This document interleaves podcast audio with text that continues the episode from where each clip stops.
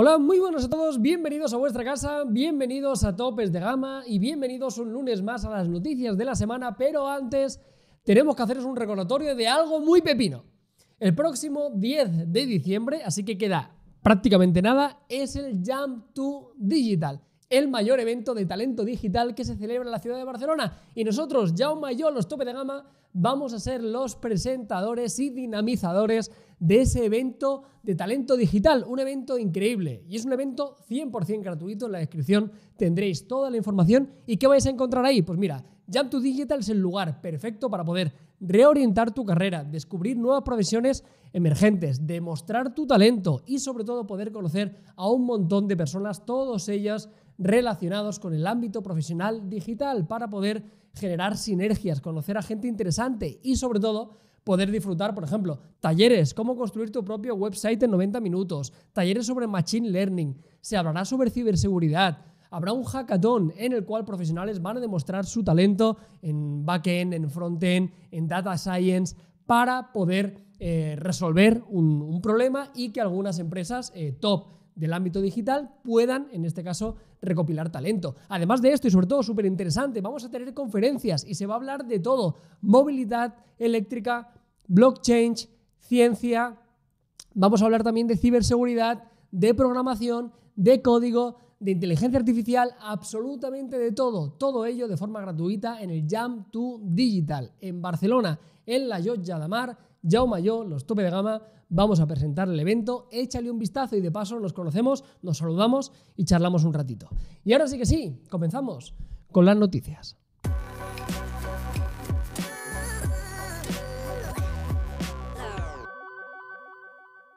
Comenzamos con la primera noticia y vamos a hablar del Samsung A73, un dispositivo que ya asoma la patita, que ya muestra un poquito de información para ver qué, qué, nos puede representar. En este caso todo tiene pinta de que será un teléfono de gama media, será una evolución del A72, un teléfono de 6,7 pulgadas, pantalla AMOLED, 5.000 mAh, 25 vatios, ya se sabe prácticamente todo.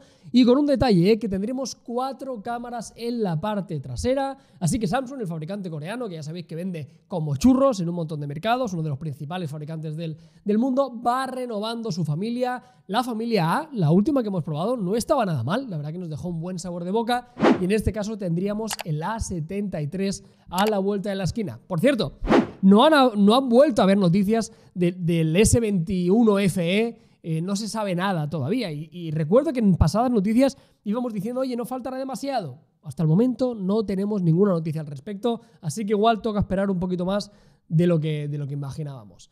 Vamos a continuar y vamos a hablar del Honor 60 y 60 Pro. Hace muy poquito dijimos que ya se había filtrado un poquito el diseño, cómo sería, algunos detalles, pero amigos, ya tenemos prácticamente casi toda la información, ¿eh? que sepáis, Snapdragon 778G compartiría el mismo procesador de la generación anterior, 8 de RAM o 12, tecnología OLED, Full HD y en este caso la versión Pro aumentaría en este caso eh, el almacenamiento, también la batería y algunos detalles referentes al apartado fotográfico. Del diseño ya se sabía prácticamente todo, un diseño muy particular, un módulo trasero con un montón de predominancia, con dos sensores muy pero que muy grandes y que a título personal me parecen muy pero que muy bonitos. Y lo más importante, ¿cuándo va a salir esto? Pues se van a presentar en China, ya veremos cuándo llegan a nuestro país y todo parece indicar que al cambio deberían costar alrededor de unos 450 y 600 euros. ¿eh? Los típicos teléfonos de gama media alta, un teléfono de gama alta, esa intersección, ¿no? Ese tipo de productos que estamos viendo últimamente que proliferan un montón, que Xiaomi, que Realme, que Motorola, que la propia Honor están lanzando, ¿no? Teléfonos que son tope de gama, pero que todavía quedan lejos de teléfonos de 1000 euros, ¿no? Y a mí, sinceramente, me parecen muy interesantes porque suelen heredar características de un teléfono mucho más caro sin tener que desembolsar una cantidad de pasta que en muchos casos me parece muy, pero que muy elevada, ¿no? Así que nada, Honor 60 y Honor 60 Pro a la vuelta de la esquina. Ya ganas de probarlos.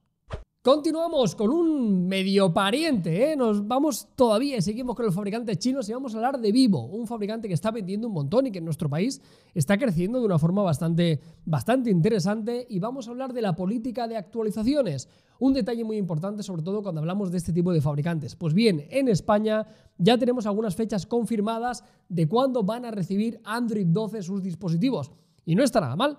Mira, vamos a empezar en este caso a finales de enero, ¿vale? Justo en el año 2022, al final del primer mes, el Vivo X60 Pro, el más tope de gama, y el Vivo V21 5G, dos teléfonos que ya hemos analizado, recibirán a finales de enero Android 12.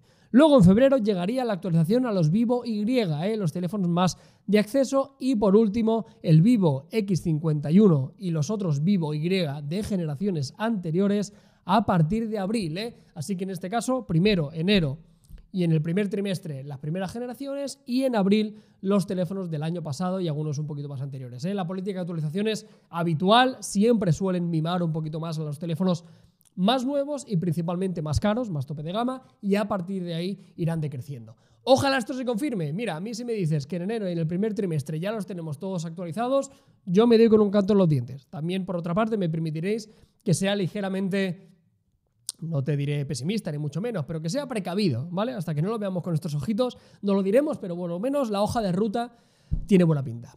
Vamos a hablar de Google y vamos a hablar de una noticia que, que, venimos repitiendo años, el reloj de Google. ¿Cuándo vamos a ver el Pixel Watch? Hostia, es que llevamos mucho tiempo dando la matraca y esto no se materializa. La cuestión, ya hay noticias que dicen que los Pixel Watch que estarán fabricados por la gente que diseña el hardware de los Pixel se verían en el año 2022. Así lo ha confirmado Rick Osterlock, una de las cabezas visibles del proyecto, y que tendrán integración con los productos de Fitbit. Ya veremos, ya sabéis que Google compró Fitbit, eh, esto no, no, excluye que sigan habiendo productos de Fitbit, ni muchísimo menos, pero se presume que habrá una compatibilidad con quizá la aplicación o con algunos servicios de medición, ya veremos. La cuestión, y esto parece de verdad, a ver si es cierto y, no vuelven a tirar la, la pelota hacia adelante, en 2022 deberíamos ver un reloj de Google, un Pixel Watch. Y viendo el buen trabajo que han hecho con los Pixel, con el Pixel 6 y con el Pixel 6 Pro, que hostia, consideremos todos que son muy buenos dispositivos, podemos ser más o menos optimistas en que este reloj tiene una pinta interesante. Vamos a continuar muy rápido. Ya viste que en el Black Friday os dimos la matraca en redes sociales con las principales ofertas, con esos dispositivos que realmente merecían la pena. Pues bien, el dispositivo de gama media que más se vendió en España fue el Poco X3 Pro. Oh, vaya sorpresa. Yo creo que a nadie le sorprende esto, ¿eh? Fue el modelo más vendido en España, en Francia, en Alemania, en Reino Unido, Países Bajos e Italia durante el Black Friday en Amazon. Lo ha dicho el CEO de Poco fantásticas noticias y con sinceridad. Eh, era cojonudo, creo que estaba por 170 y pico euros. Nosotros lo compartimos en redes sociales. Me consta que muchos de vosotros os lo comprasteis porque nos lo dijisteis por redes. Oye, chicos, me lo he comprado y he aprovechado la oferta. Oye, fantástico, era el momento adecuado para comprarte un teléfono y mira, te ahorrabas un, dinerillo. Pues oye, en todos esos países de, Europa, el Poco X3 Pro se vendió como churros. Así que nada, si tú te lo compraste, felicidades porque hiciste una muy buena compra. Es un, es un gran teléfono.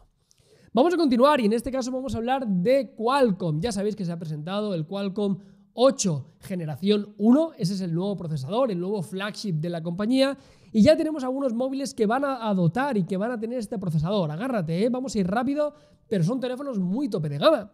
El próximo Xiaomi 12, los próximos OnePlus 10 y 10 Pro, el Motorola Edge X30, del cual luego te hablaremos, el Realme GT 2 Pro, el Oppo Find X4 Pro, Ojo, cuidado, porque las principales espadas, los principales teléfonos del mercado van a venir con este procesador de Qualcomm. Así que buenas noticias, no falta demasiado para poder ver ya este dispositivo. Seguramente algunos de ellos presentados en China, ya veremos cuando llegan. Pero bueno, ya te adelanto que no falta mucho para poder tocar dispositivos con el nuevo procesador de, Qualcomm. Así que un poquito de paciencia. Continuamos y de una forma muy rápida vamos a hablar también de la nueva consola de Qualcomm, una consola en este caso con un procesador el G3X, un procesador pensado exclusivamente para juegos móviles. En este caso es un cacharrito que tiene unos, eh, tiene unos pads, tiene unos joysticks, tiene unos gatillos. Es la típica consola con Android que hemos visto en muchas ocasiones, pero parece que está mucho más refinada y tiene muy buena pinta. ¿eh?